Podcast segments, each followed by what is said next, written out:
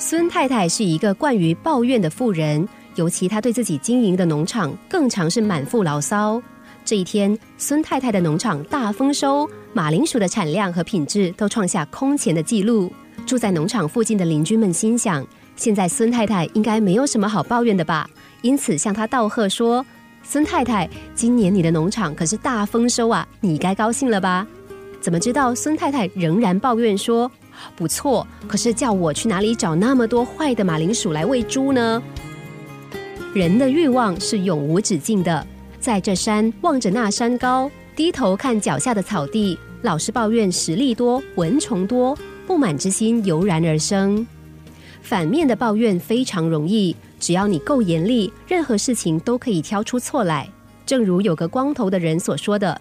每次我走进人多的房间，只会注意到人家没有一个是秃头。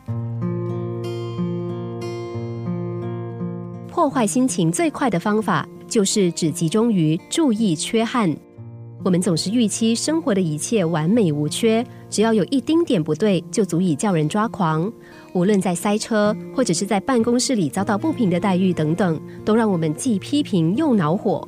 也就是说。我们把注意力集中在生命的负面，全然忘了人生的光明面。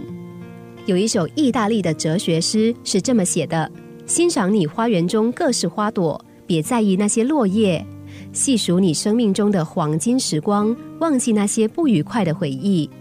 夜晚应该仰望星辰，而非暗影；生活应该充满欢乐，而非哀伤。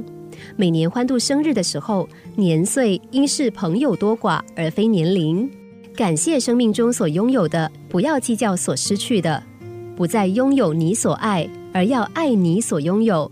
这就是让心情好起来的秘诀。